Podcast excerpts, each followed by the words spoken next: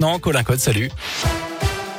Salut Jérôme, salut à tous. À la une de l'actualité, aujourd'hui, la pression du variant Omicron se fait de plus en plus grande en France. Le CHU de Saint-Etienne annonce aujourd'hui prendre dans les prochains jours des mesures de restriction forte des visites dans les services hospitaliers, voire carrément une suspension pure et simple en fonction du contexte.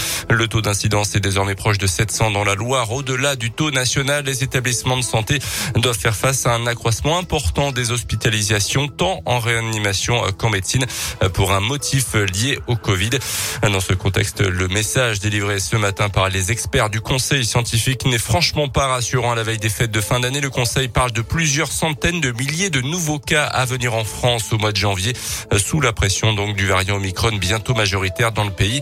Dans un message publié sur les réseaux sociaux, le président de la République a appelé les Français à rester prudents et à prendre soin les uns des autres. Les gestes barrières, un test préventif pour assurer et en cas de symptômes, on s'isole et on a alerte a rappelé Emmanuel Macron.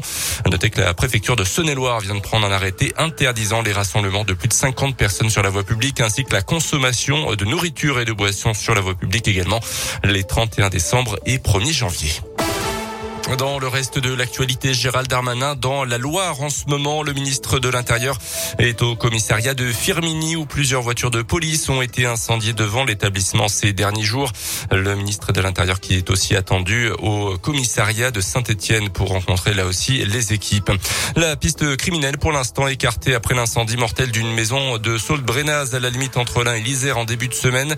Le corps sans vie de l'occupant a été retrouvé dans les décombres. Les résultats de l'autopsie doivent être connus prochainement, mais selon le progrès des enquêteurs, sont quasiment certains que l'incendie n'est pas d'origine criminelle. À retenir aussi la colère des salariés de Casino à Saint-Etienne avec un appel à la grève lancé aujourd'hui pour euh, réclamer des hausses de salaire et d'effectifs également. Euh, Deux rassemblements euh, ce matin, le premier devant le magasin de Montieux, le second ensuite devant le siège dans le quartier de Châteaucreux à Saint-Etienne.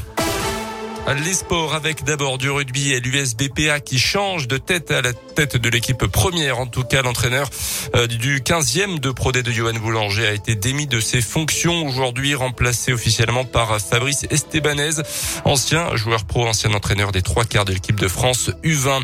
En foot, une dernière gâchée avant les fêtes. Les Verts sont toujours derniers de Ligue 1 après leur défaite face à Nantes. Hier, Lyon est 13e après son nul contre Metz. Match reporté au Montpied à cause du brouillard pour la rencontre entre le Clermont Foot et Strasbourg.